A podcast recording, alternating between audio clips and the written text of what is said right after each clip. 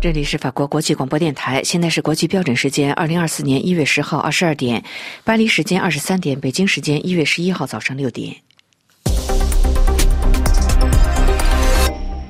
首先播送新闻提要。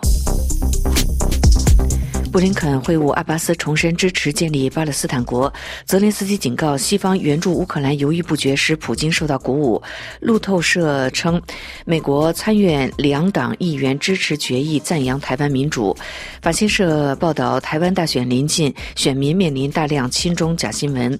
南非控告以色列涉嫌种族灭绝罪，国际刑事法院开庭。北京称破解苹果手机加密功能。厄瓜多尔安全局势恶化，国家处于战争状。状态，德国媒体称中国电动汽车进军欧洲初见成效。听众朋友，早上好，我是安娜。下面要为您播送这次新闻节目的详细内容。以色列军队周三继续在加沙地带进行轰炸。正在中东进行穿梭访问的美国国务卿布林肯会晤巴勒斯坦权力机构主席阿巴斯，重申支持巴勒斯坦建国的立场。布林肯表示，阿巴斯承诺准备进行巴勒斯坦权力机构的改革。据反西社报道，以色列军队在周三报告称，在加沙中部马奇加和南部的汉尤尼斯地区。继续展开行动，击中了哈马斯一百五十多个目标，并且发现了十五条隧道。据法新社记者报道，汉尤尼斯和拉法赫遭到了强烈的爆炸袭击。当天傍晚，巴勒斯坦红新月会宣布，加沙地带中部一辆救护车遭到袭击，造成六人死亡，其中就包括了四名救护人员。该组织称，以色列军队实施了这次袭击。与此同时，正在中东进行访问的美国国务卿布林肯周三在与阿巴斯会面的时候重申，美国支持为建立巴勒斯坦国采取切实的步骤，而以色列总理内塔尼亚胡领导的极右翼政府则是反对实现这一长期的目标。美国国务院发言人米勒称，布林肯重申了华盛顿的长期立场，即巴勒斯坦必须与以色列并存，双方和平安全的共处。布林肯还表示，巴勒斯坦领导人承诺致力于改革巴勒斯坦权力机构。布林肯在回答有关的提问的时候表示说。阿巴斯已经做好了朝这个方向努力的准备。阿巴斯在与布林肯会面以后，前往了约旦，在红海港口城市亚喀巴与约旦国王阿卜杜拉二世和埃及总统塞西举行会谈，讨论在加沙推动立即停火的问题。另据路透社报道，此前布林肯在访问巴林的时候表示，也门胡塞武装持续攻击红海商船，付出将付出代价。他同时表明，伊朗应该停止向该组织提供援助。乌克兰总统泽连斯基周三警告，西方在援助乌克兰问题上犹豫不决，正在使普京受到鼓舞。俄罗斯企图占领整个的乌克兰。立陶宛宣布将向乌克兰提供价值近二点二亿美元的武器。而德国的研究中心报告指，二零二三年八月到十月期间向乌克兰承诺的援助，比二零二二年同期下降了近百分之九十，达到战争爆发以来的最低的水平。据法新社报道，周三访问立陶宛的泽连斯基与立陶。晚，总统努塞达举行了联合新闻发布会。表示我们需要注意普京的言行，他不会收手，他要完全占领我们的国家。泽连斯基说：“我们的合作伙伴对向乌克兰提供财政和军事援助的犹豫，只会增加俄罗斯的勇气和力量。”泽连斯基周三上午抵达立陶宛首都，然后前往爱沙尼亚和拉脱维亚这三个前苏联加盟共和国，现在都是北约和欧盟的成员，也是面对俄罗斯侵略的乌克兰坚定的支持者。泽连斯基在新闻发布会上对媒体表示，他确信。如果乌克兰战败，俄罗斯其他的邻国都将面临遭到攻击的风险。泽连斯基警告：“我们必须明白，如果乌克兰不坚持下去，立陶宛、拉脱维亚、爱沙尼亚和摩尔多瓦将可能成为下一个受害者。”台湾总统大选在即，路透社报道，有数十名美国的国会议员支持一项赞扬台湾民主的决议。此举可能在台湾大选前几天激怒北京。而法新社的一则报道称，台湾大选临近，选民面临大量的亲中假新闻。根据路透社报道，美国参院至少有二十八名共和党和民主党的议员支持这项决议。决议当中写到，参院决心致力于运用美国所有的力量，通过有效的威慑。支持台湾的自卫和人民的自由。法新社报道说，在台湾十三日总统大选前，一波假新闻已经对选民产生了不良的影响。南非向联合国最高司法机构控告以色列犯下种族灭绝罪一案，周四在海牙的国际刑事法院开庭。详细情况，请听安德烈介绍。海牙的法官可能最终需要数月的时间，才能对此案的是非曲直作出裁决。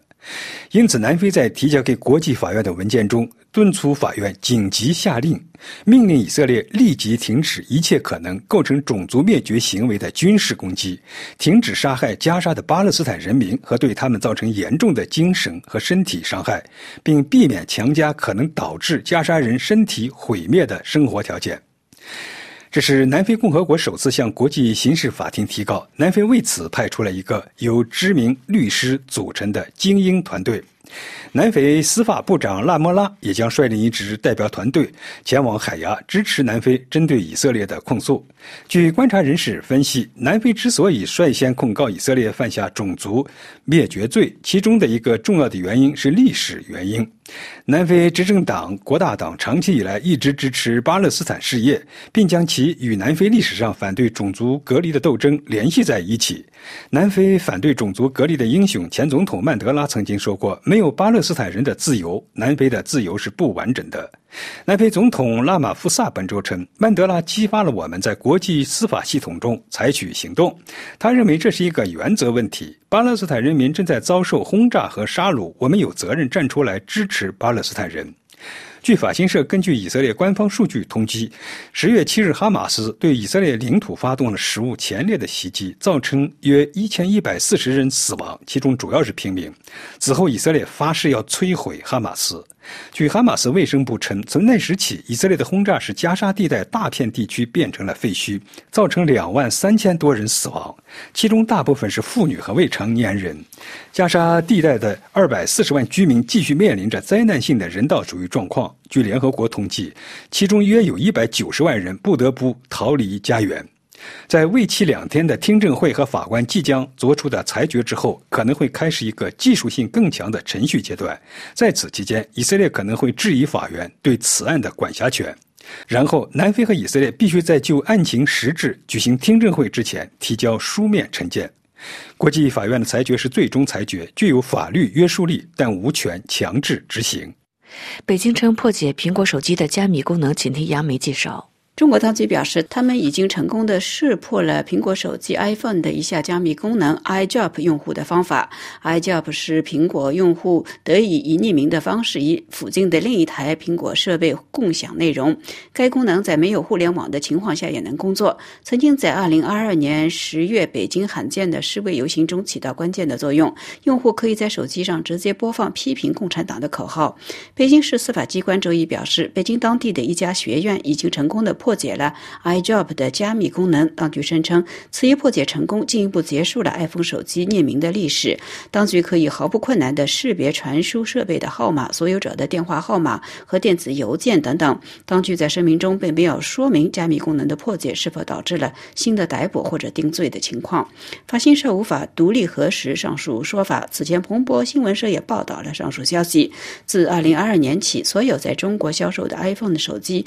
都会在十分钟后。后自动关闭其 iDrop 分享选项，这项措施大大降低了意外接收陌生人文件的可能性，因此也降低了未经审查而交换潜在敏感信息的可能性。苹果手机的这一限制后来扩展到世界其他地区的苹果设备。中国是苹果公司在美国以外的主要市场之一。从 iPhone 手机到 iPad 平板电脑，苹果产品在中国大受欢迎。苹果集团始终避免在敏感问题上采取立场或冒犯中国当局。其首席执行官曾经多次受到中国国家元首等高级官员的意见。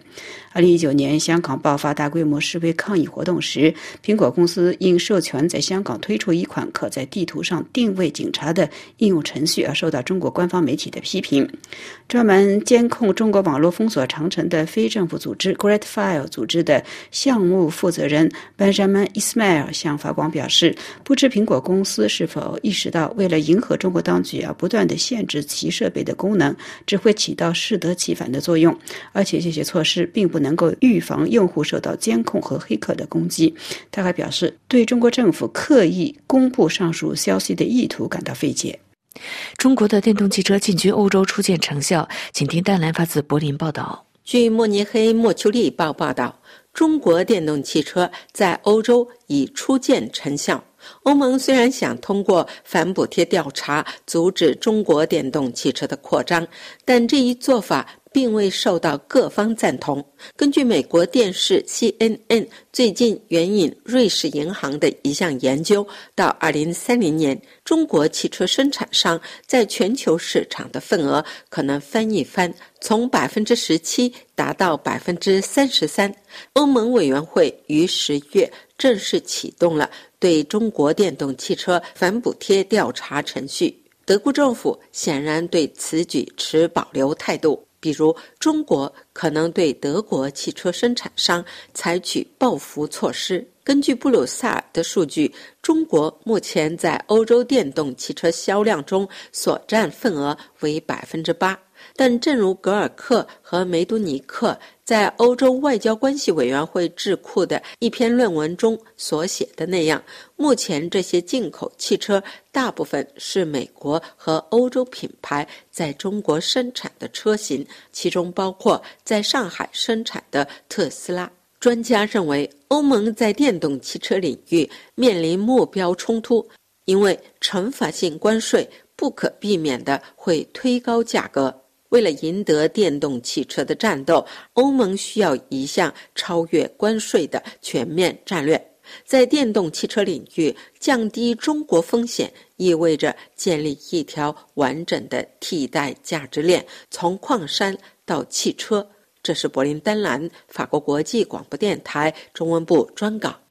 美国和韩国的国家安全官员就朝鲜与俄罗斯的军事合作通话商讨。请听安东尼的介绍。就朝鲜与俄罗斯不断增加的军事合作，以及在非军事区域采取的挑衅行动，美国国家安全顾问杰克·沙利文与韩国新任的国家安保市长张虎镇星期二通了电话。根据白宫当天发布的新闻稿，两位官员以最强烈的措辞谴责朝鲜转让弹道导弹给俄罗斯，以及俄罗斯使用了这些导弹攻击乌克兰。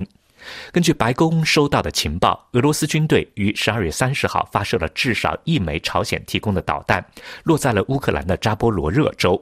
另外，一月二号，俄罗斯也向乌克兰发射了多枚朝鲜弹道导弹，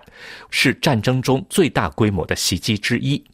美国国务院星期二也发布了美国、欧盟等四十多个国家和地区的联合声明，对于朝鲜提供给俄罗斯导弹做出最严厉的谴责。声明说：“我们对于朝鲜出口弹道导弹和俄罗斯采购导弹，并且在二零二三年十二月三十号和二零二四年一月二号对乌克兰使用这些导弹予以最强烈的谴责。”声明指出，这些导弹的转交加剧了乌克兰人民的苦难，支持了俄罗斯的侵略战争，并且破坏了全球不扩散制度。声明说，俄罗斯在乌克兰使用朝鲜的弹道导弹，还为朝鲜提供了具有价值的技术和军事见解。我们对于这种合作在欧洲、朝鲜半岛以及整个印太地区全球范围的安全影响深感担忧。美国国家安全委员会发言人约翰·科比在早些时候的简报中表示，美国及其盟国计划星期三向联合国安理会提出这个问题。南美洲国家厄瓜多尔安全形势持续的恶化，总统诺沃亚表示，厄瓜多尔正在与犯罪集团处于战争状态，政府尽尽一切可能营救被劫持的人质。他又表示，军方已经接手援助行动，并且确保人质安然无恙。联合国秘书长古特雷斯强烈谴责厄瓜多尔发生暴力犯罪行为，并且对当地的安全局势不断恶化和民众生活受到严重影响感到震惊。美国的。白宫国家安全顾问沙利文表示，美国强烈谴责厄瓜多尔最近发生针对私人、公共和政治机构的袭击事件，会致力于与伙伴合作，将肇事者绳之于法。而欧盟的外交与安全政策高级代表博雷利也谴责厄瓜多尔贩毒集团的暴力事件激增。西班牙首相桑切斯表示，西班牙关注厄瓜多尔的危机。联合国称，乌克兰饱受战火和严寒的摧残，今年将近百分之四十人口需要人道援助。各位收听的是法国国际广播电台新闻节目。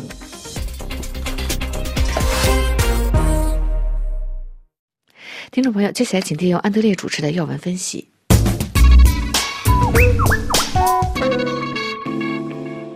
各位大家好，中纪委全会周三闭幕，新华社公布了会议公报，并根据习近平讲话演绎出一篇题为“坚决打赢反腐败斗争攻坚战、持久战”的评论。正如一些观察人士所指出的，公报也好，新华社的评论也好，都用了相当篇幅吹捧习近平反腐败的功劳。但公报披露出了习近平的核心关切，全会突出强调要聚焦政治忠诚和政治安全，及时消除政治隐患。政治忠诚是习近平全面掌握大权后始终耿耿于怀的事情。原天津市委书记李鸿忠精通习近平的心理，所以他说出“忠诚不绝对，就是绝对不忠诚”。他对习近平的忠诚度到了何种程度，无人可知。但他凭这句话进入了中共核心机构——中共中央政治局。与此相反，一些忠诚度被认为稍有欠缺的，比如前网信办主任卢伟，尽管不遗余力搞网控、监视舆情、网民痛恨，获得“网络沙皇”的蔑称，仍然被党中央指为两面人，落马了。十九大之后，习近平更是把政治安全放在了首位。有分析认为，习近平讲政治安全，讲的是政权安全，首要的就是他个人的安全。悖论的是，直接涉及。政权安全的公检法成了重点清洗的目标。所谓孙立军政治团伙就是一个范例。外界到现在也弄不清楚这个政治团伙究竟做了什么犯上的事情。政治安全之后是政治隐患，一环紧扣一环。政治忠诚是要表白显示，要让最高领袖感知的。政治安全和政治隐患就比较晦涩。习近平已经掌握了全权。二十大以后，应该说，在这样一个清一色的由习家军组成的中央委员会中，政治安全达到了空前的高度。但从事态的发展看出，习近平还是感觉不安全。二十大开过后不到半年，他提拔起来的秦刚和李尚福就出了问题。这两人出事也出得很蹊跷。到现在，党中央也没有交代他们被罢免职务的原因。但是，军内大整肃，火箭军将领一锅端，显然是在政治安全范畴的考量框架中进行的。那么，政治隐患的问题就更加复杂了。这是一个看不见的无底洞。当党国领导人不安全感如此强烈的时候，什么都可以被视作是政治隐患，而政治隐患也就成了清除对手最好的借口。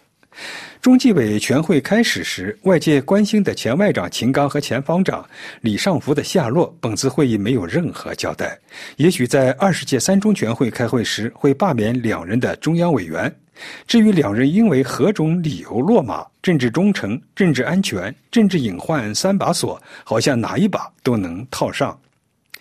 中纪委全会公报至少两处提到了反腐败斗争向纵深推进、一体推进。不敢腐，不能腐，不想腐，强化高压态势。不敢腐，不能腐，不想腐三个词，如果是威慑党员不要贪腐，还说得通；如果是要根除贪腐的话，就无逻辑可言。不敢腐意味着党知道你有可能腐，但是要让你不敢腐。不想腐，这是中共常说的灵魂深处的建设了，天知道，谁人想不想腐？这里面唯一比较理性的是不能腐。这就涉及到如何从制度上根除腐败的问题，使其不能腐。这三句话，习近平已经多次提到。从中共越反腐越腐来看，习近平的重点是要党员干部臣服、不敢、不想。这些词语仍然在他所说的政治忠诚的范畴。如此来看，也就不难理解为什么许多海外的观察人士都把习近平的反腐称之为选择性反腐，忠于他就是最大的政治，不忠就是最大的腐败。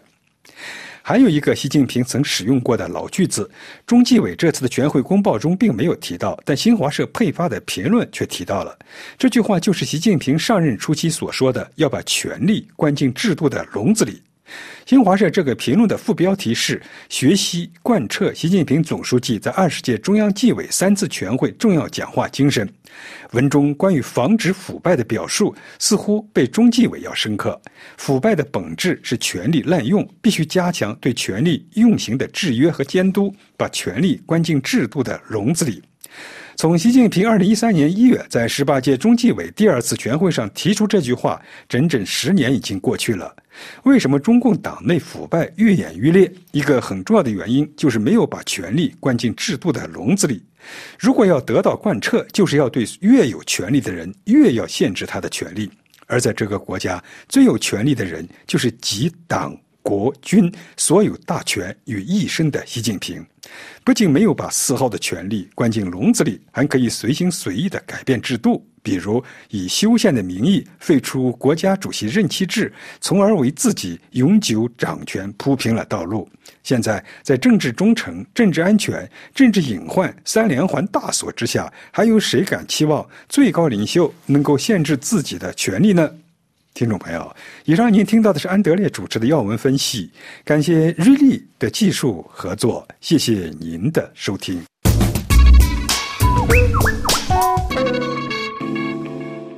这里是法国国际广播电台，下面请听安东尼主持的《法国世界报》摘要。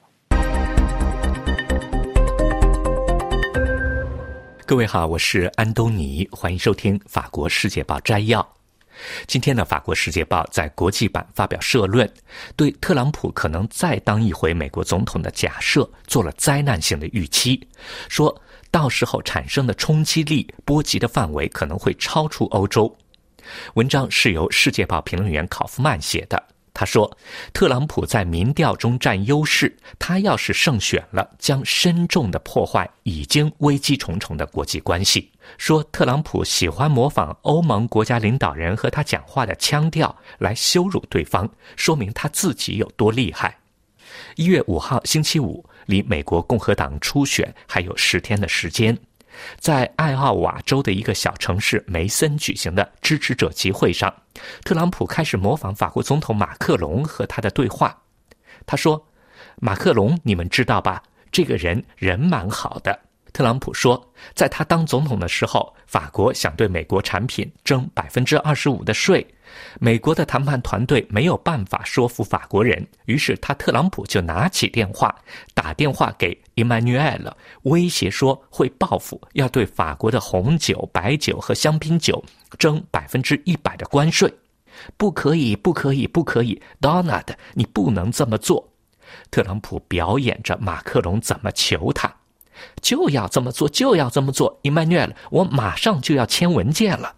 不要不要不要！好吧，我把我们的税给撤了。在一群兴奋的听众面前，特朗普用一副胜利者的姿态说：“你们看到了吧？轻松搞定。”法国《世界报》说，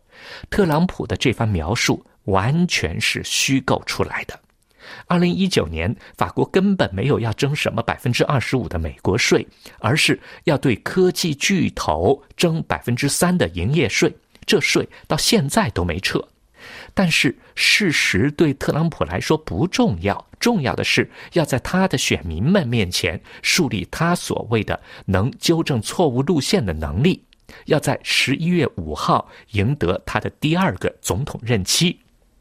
法国《世界报》说，这种虚构对欧盟各国的领导人来说就是一个噩梦，尤其是对那些在二零一七年到二零二一年期间领教过的领导人来说。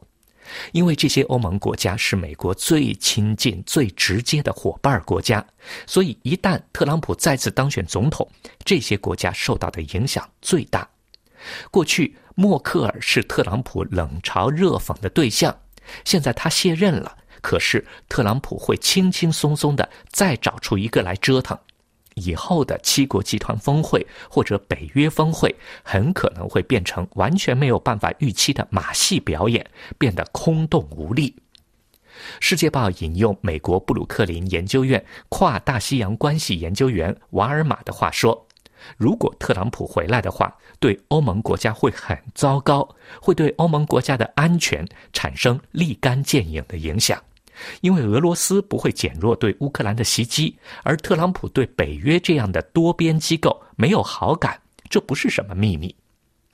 现在没有人知道特朗普对北约到底想怎么处理，因为不确定，所以美国参议院里一个民主党参议员，一个共和党参议员推动通过了二零二三年国会投票修正法案，阻止总统单方面让美国退出北约。法国《世界报》说，在一个什么都不确定的时代，防着点儿错不了。既然说特朗普如果再次当选总统，影响会超越欧洲，那么报纸就从乌克兰开始说起，说乌克兰将会发现自己没人管了，被挂起来了。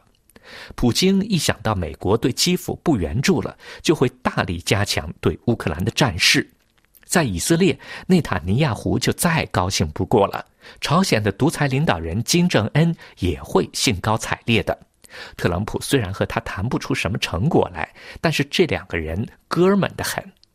世界报当然也在想象中美关系。文章说，中国的各位领导人会紧盯着美国这漫长的选举。选举不可避免的会敌视中国，所以中国领导人对特朗普重新执政带来的效应做好准备，因为到那个时候之前，中国与拜登政府之间尝试缓和关系的举措都会出问题。另外，全球议题像抵抗气候变化、规范人工智能等议题，到时候都要看特朗普怎么高兴怎么处理，要受他的错误执政的影响。法国《世界报》说，之前有过教训，美国的一些伙伴国家很可能会采取防范措施来面对正在成型中的风暴。对欧盟国家来说，可能现在到了为将来受冲击做准备的时候了。好了，各位，以上听到的是今天的《法国世界报》摘要，由安东尼编辑主持，感谢收听。这里是法国国际广播电台，下面请听东京专栏。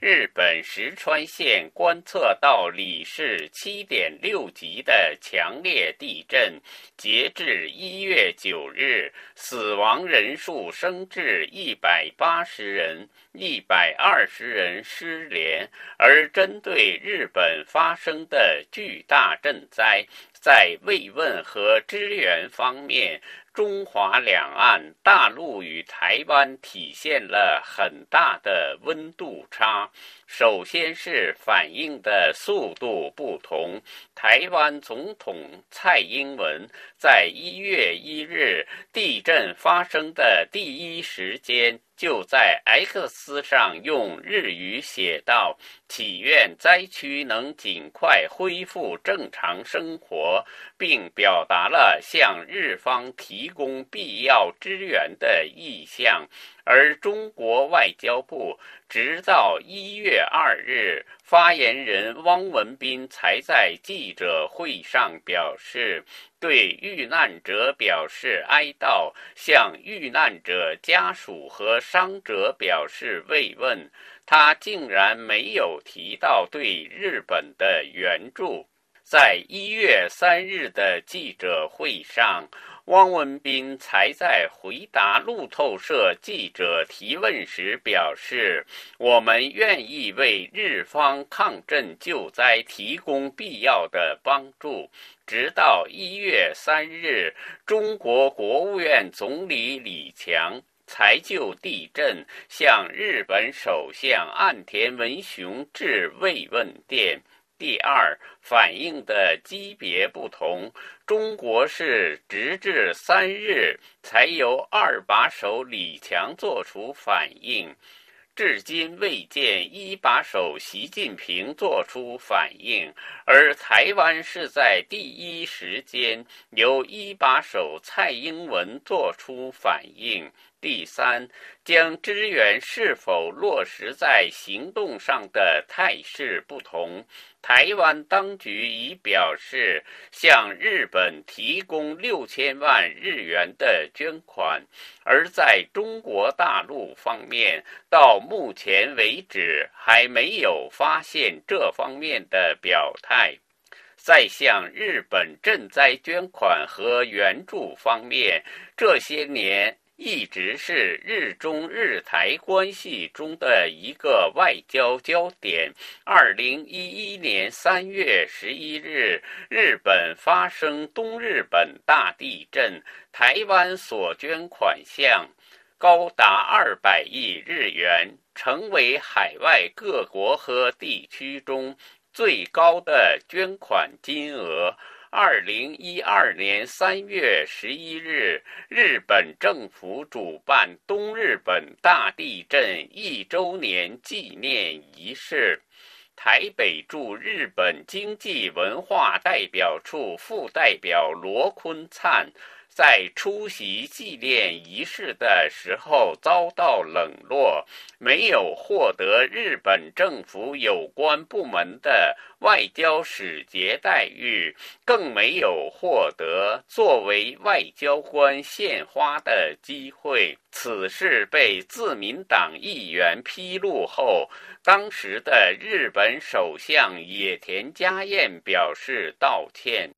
中国在二零一二年出席了当年东日本大地震一周年纪念仪式，但二零一三年新上任的安倍政府以捐款最多为由，将台湾列入。只有主权国家和国际机构才可以参加的指名献花环节，引发中方不满，中方拒绝参加。围绕救灾问题，日本、大陆、台湾的恩恩怨怨一直纠缠其中，而且还在继续。以上东京专栏由法广特约记者楚良一转播。这里是法国国际广播电台，下面重播新闻提要。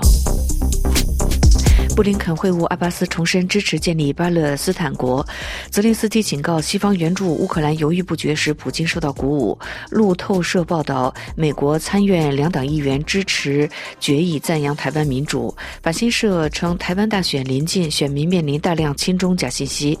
南非控告以色列涉嫌种族灭绝罪，国际刑事法院开庭。北京称破解苹果手机加密功能。厄瓜多尔安全局势恶化，国家处于战争状态。德国媒体。称中国电动汽车进军欧洲初见成效。听众朋友，接下来请您继续收听专题节目。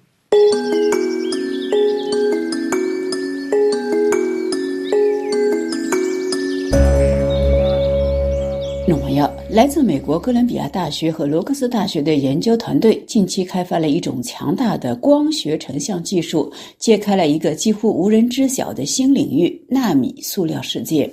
根据该研究团队本周一公布的一项研究报告，每一瓶瓶装水中含有数十万个塑料微粒。该研究是通过对三种品牌的瓶装水样品进行检测而得出的。不过，研究者认为这与瓶装水的品牌本身并没有关系，因为所有品牌的瓶装水中都应该含有同样等量的塑料微粒。因为这些微粒主要是来自两大源头：其一是净化水时所使用的尼龙制作的塑料过滤器；其二是制造塑料瓶所使用的原材料，也就是聚对苯二甲酸。乙二醇酯，那么塑料微粒。可以通过何种方式从塑料瓶瓶壁释放到水中？首先，在瓶子的生产过程中，微塑料就有可能会形成；其次，在储藏或运输过程中，瓶子之间的摩擦也会导致微塑料释放到水中；最后，当瓶子暴露在高温下时，微塑料可能会脱落，并最终进入瓶中的水。那么，微塑料对人体健康会造成什么样的危害？研究显示，直径小于一微米的纳米塑料可以穿过大肠和肺部，直接进入血液循环系统，进而进入心脏和大脑等多个人体器官。纳米塑料甚至可以攻击单个细胞，贯穿胎盘并进入到胎儿体内。虽然目前尚不能确定其对所侵入器官的具体影响，但是可以肯定的是，微塑料会影响免疫系统和荷尔蒙系统，还会导致生育问题。现代社会的通病，人的繁殖能力的下降，或许就同塑料产品的泛滥成灾有关。这项研究的合作者，美国哥伦比亚大学拉特蒙多尔蒂地球观察站的环境化学家严佩占教授告诉法新社。既然所有的瓶装水中都含有大量的纳米塑料，如果人们因此而担心，那么考虑使用自来水等替代产品是合理的。不过，他也补充说，并不建议在必要的时候不饮用瓶装水，因为脱水的风险可能会大于接触纳米塑料的潜在后果。令人惊讶的是，严教授在访谈中并没有提到使用玻璃或者金属制造的水壶的可能性。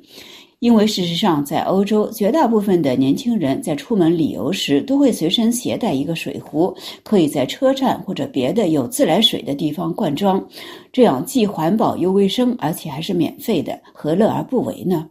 当然，自来水中也含有纳米塑料，但是科学家们认为它们的含量大大少于瓶装水。他们计划在不久的将来通过新的检测，对两者之间的具体差距做出评估。而且，直接饮用自来水的前提条件是自来水必须符合可以饮用的标准。目前，西方绝大部分国家的自来水都符合直接饮用的卫生标准，而在世界其他地区，要达到这一点却并非易事，因为这不仅仅仅需要大量的资金投入，更重要的是，执政者必须拥有强烈的为民服务的意愿。因为事实上，以同等的水量来计算，生产瓶装水的成本比净化自来水所需要的代价要高出数倍。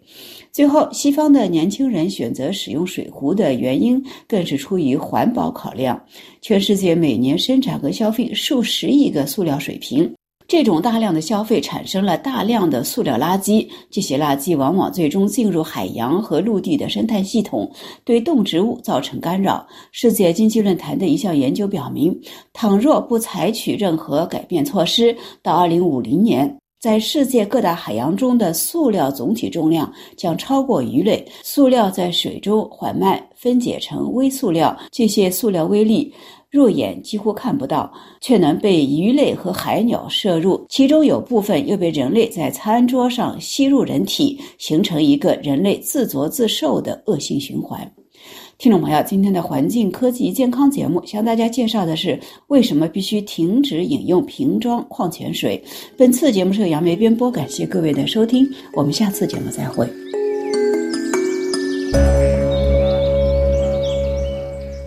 这里是法国国际广播电台，听众朋友，明天专题节目时间要为您安排播出生态科技健康，欢迎收听。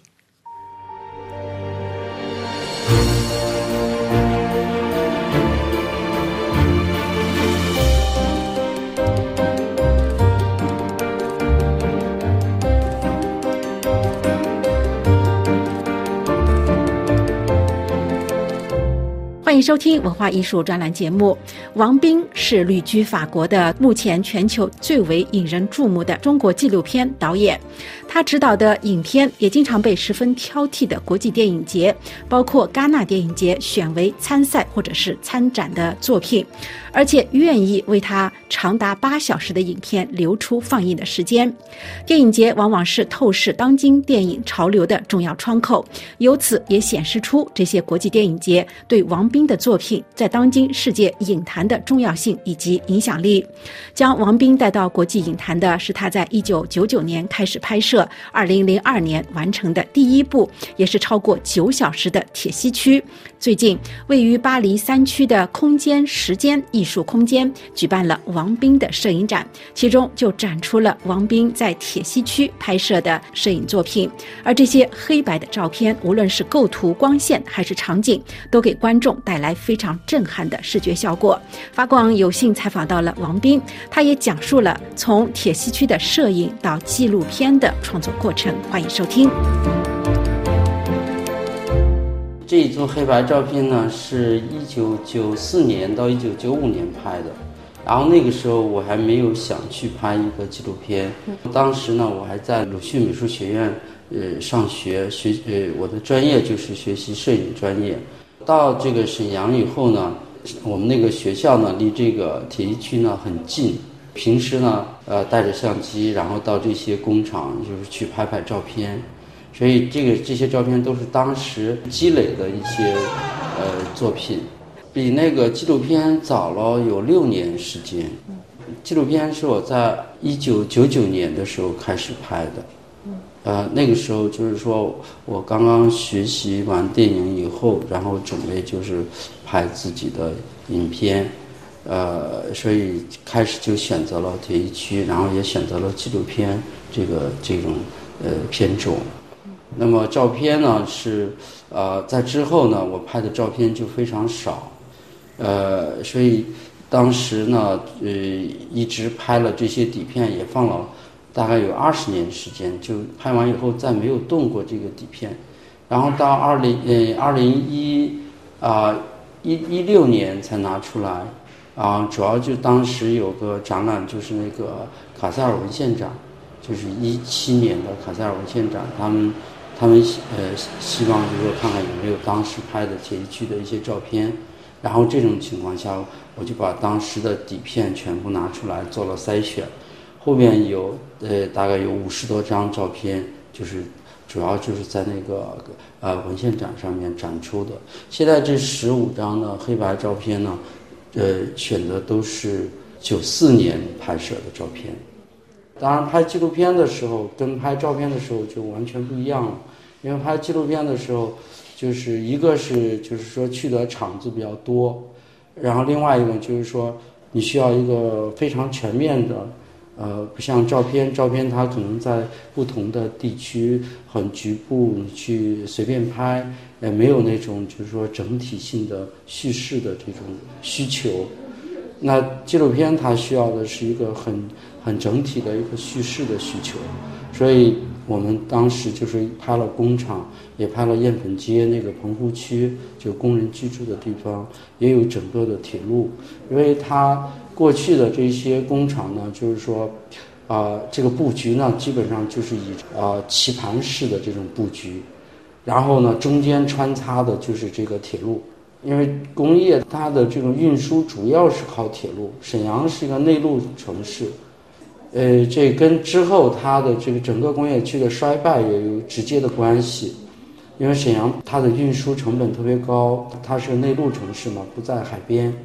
所以它的所有的这种加工呃呃产品和进口的这些材料都要经过陆运和铁路，只能是这样，成本就特别高，所以整个东北的这种工业衰败其实是有很多原因，就是说。有计划经济的这种啊经济模式的这种呃呃宏观上的原因，也有具体的，就是它的这个作为商业这种运转，这企业运转里边的呃就是成本的问题，还有这种就是说它的这个机制，就整体的这个运营机制的问题。嗯。那么，所以所以整个东北。的工业其实就是在一在一九九九年到两千年初嘛，就全面的就衰退了。那么取而代代之的就是像上海这些地方，取景啊，还有定格都是非常的有有力量感。然后呢，就是在拍摄的时候和后来拍纪录片的时候，这种感受是不是？因为其实在中国呢，它是有这样一个问题，就是中国它有一套在创作上面，它有有一套自己的习惯。然后这种习惯呢，比如像照片，它的习惯性主要就是说，呃，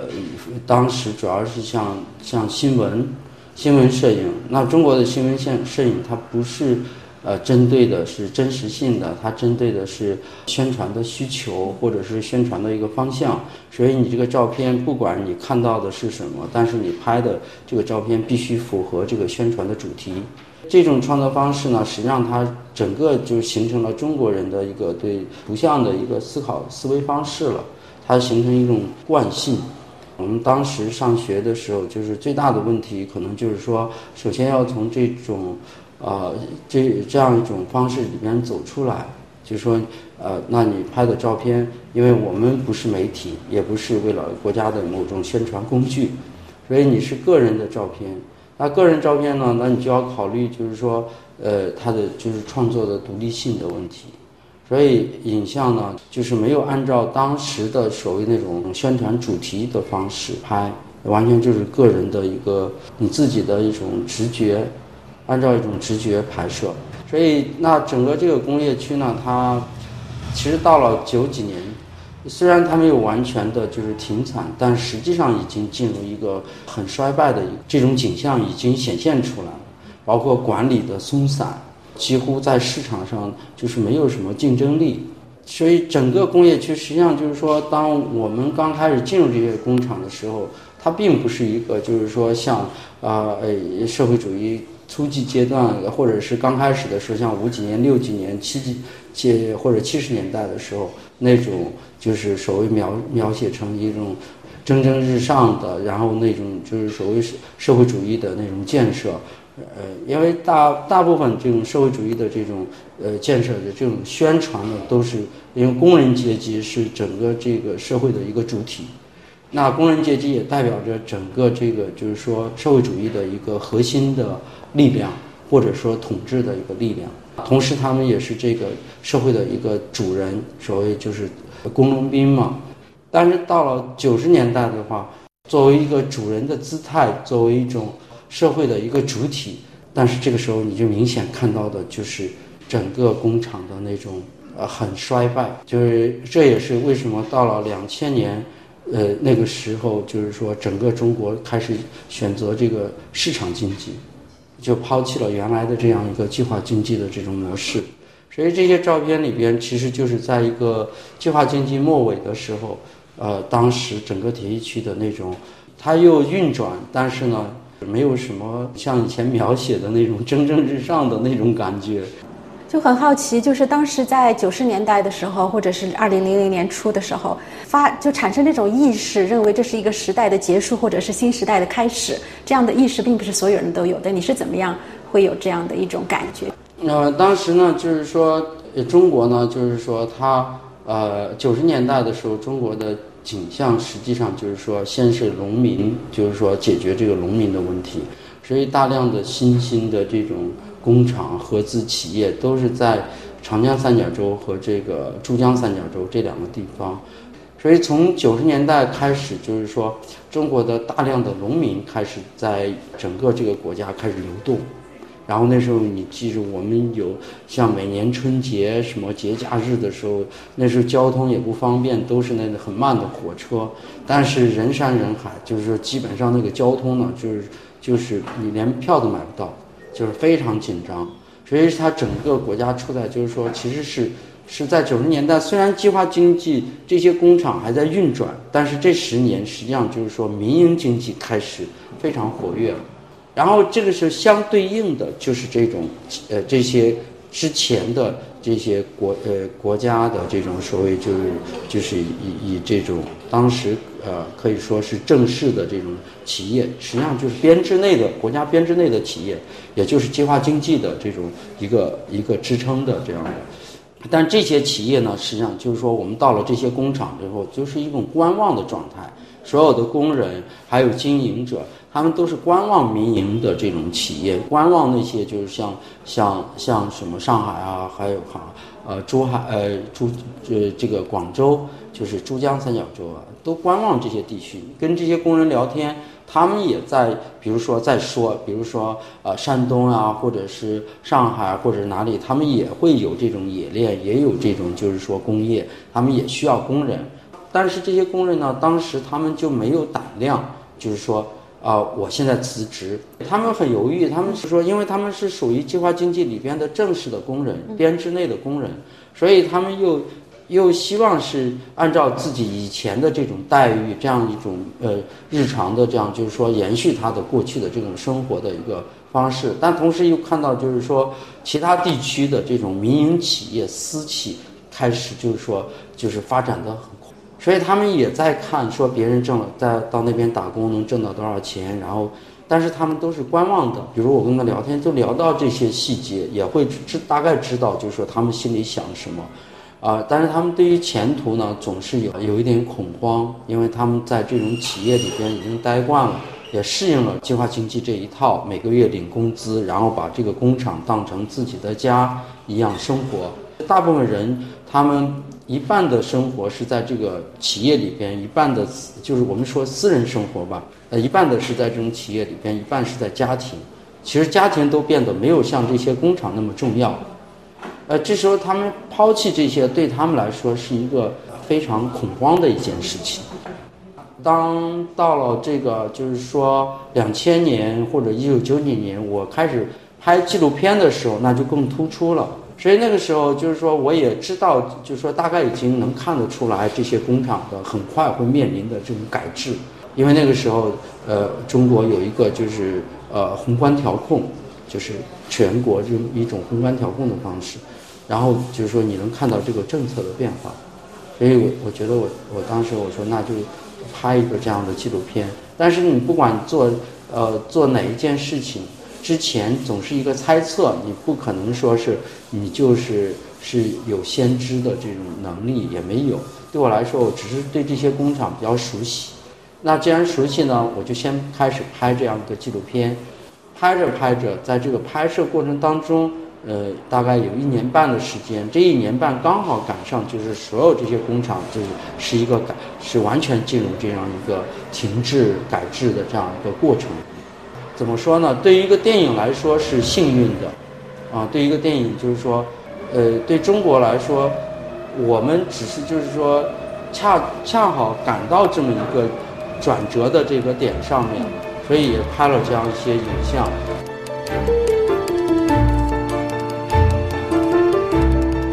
非常感谢王斌接受法广的专访。本次文化艺术节目由艾米编播，感谢您的收听。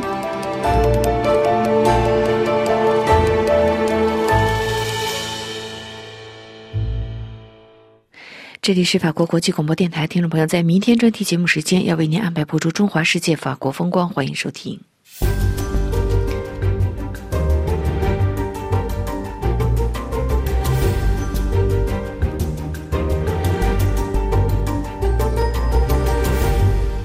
各位听众，联合国教科文组织在二零二三年十二月宣布，手工玻璃制作为人类非物质文化遗产。此前，手工制作的水晶和玻璃传统艺术被芬兰、法国、西班牙、德国、捷克、匈牙利提名后。经过筛选，被列入联合国教科文组织的非物质文化遗产名录。联合国教科文组织非物质文化政府间工作小组于二零二三年十二月四日至九日在博茨瓦纳的卡萨内举行会议，通过了由法国、西班牙、捷克、匈牙利、芬兰、德国的提名，把手工制作玻璃和水晶这项传统的工艺列入了需要保护的非物质文化遗产。德国联合国教科文组织副主席伍尔德表示，联合国教科文组织认可手工制作玻璃这项工艺，令人印象深刻，有利于保持这一特殊的工艺传统。他认为，这些传统手工艺知识和技术将在未来的很长一段时间内与人类同存，特别是耐心、创造力、团队合作是手工制作玻璃的重要特点之一。法国文化部长瑞玛。和法国负责中小企业贸易、手工艺、旅游部部长雷格尔致辞表示欢迎，把手工玻璃制作技术和艺术列入联合国教科文组织需要保护的非物质文化名录。法国部长们表示，手工制作的玻璃和水晶知识是世代相传，从高素质的工匠到新手，玻璃工匠是一种遗产，每一个玻璃匠都是这种遗产。的保证者。几个世纪以来，已经发展了一种强烈的归属感，一种特定的词汇，在文化节日和宗教等方面起到了很大文化和社会作用。手工玻璃制作工艺就是用冷热玻璃制作成型设计，需要二十多种工艺来完成，因此每件水晶玻璃制作品需要工匠们的集体智慧和技术结晶。就是玻璃在高于一千多度的温度下融化，只能在短时间内进行造型制作。为了制成空玻璃，工匠们用一根管子把热的粘热的玻璃从热炉中挑出来，然后通过旋转，使用传统的工具把它吹成形，如玻璃瓶等。如果要生成玻璃平板，就要将圆管进一步加工。如今，手工制作的空玻璃仍可以用于高质量的系列生产设计。原材料的生产和特殊的技术应用，而且口吹的平板玻璃也用于修复工作和建筑和艺术方面。被列入文化遗产的加工玻璃手工艺，通过广泛支持玻璃工匠来鼓励这种知识的传播和保存。它将提高公众对保护传统玻璃生产和认知。来自欧洲各地的玻璃厂家参加了联合国教科文组织的非文化。遗产提名录会议，法国水晶玻璃协会表示对被列入文化遗产表示欢迎。他说：“这对工匠们获得世界认可感到自豪。”指出欧洲玻璃制作经历了十九和二十世纪黄金时代后，从二十世纪七十年代到二十一世纪陷入了危机，因此需要保护。法国和捷克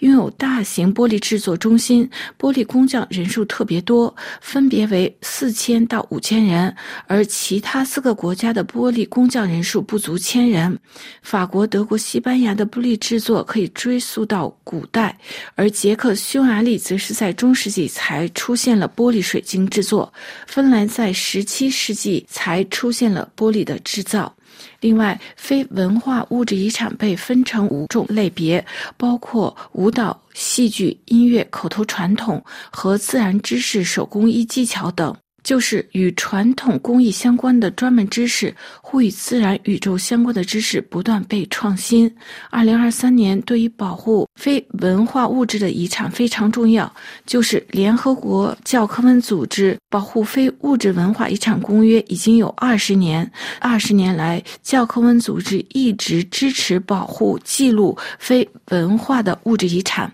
另外，法国水晶制造顶级品牌圣路易计划在二零二四年九月在巴黎的卢森堡公园栅栏上举办摄影展，向公众讲述玻璃制造工艺，庆祝水晶和玻璃工艺。被列入人类需要保护的非物质文化遗产名录。各位听众，今天的专辑节目由罗拉编辑播报，跟大家介绍水晶工艺被列入联合国教科文组织的非物质文化遗产。感谢各位的收听，也感谢苏黑亚的技术合作。我们在下次节目中再会。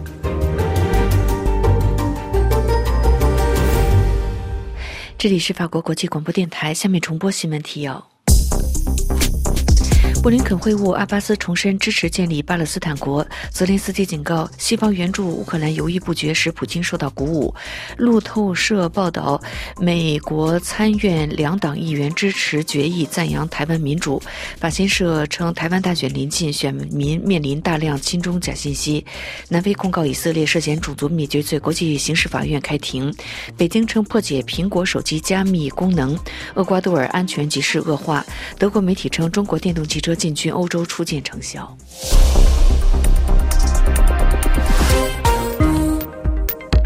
听众朋友，法国国际广播电台的这次中文节目是由安娜为您主持，要感谢瑞丽技术合作，也谢谢您的收听。最后，我们要一块来欣赏一首法国歌曲，这是由 Volo 小组所演唱的《On Very Day》，也在歌曲当中祝您平安愉快。我们再见。